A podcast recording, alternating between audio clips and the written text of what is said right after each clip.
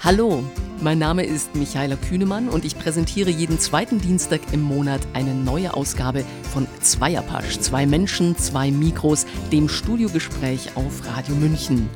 Mein erster Gast 2018 am 9. Januar um 20 Uhr ist Alexander Donnelly, ein Musiker aus München mit einem sehr bewegten Leben.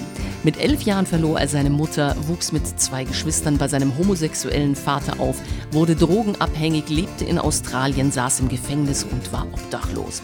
Seit vier Jahren ist er clean und hat mit seiner Band The Donnelly Connection eine CD gemacht, die sich wirklich hören lassen kann.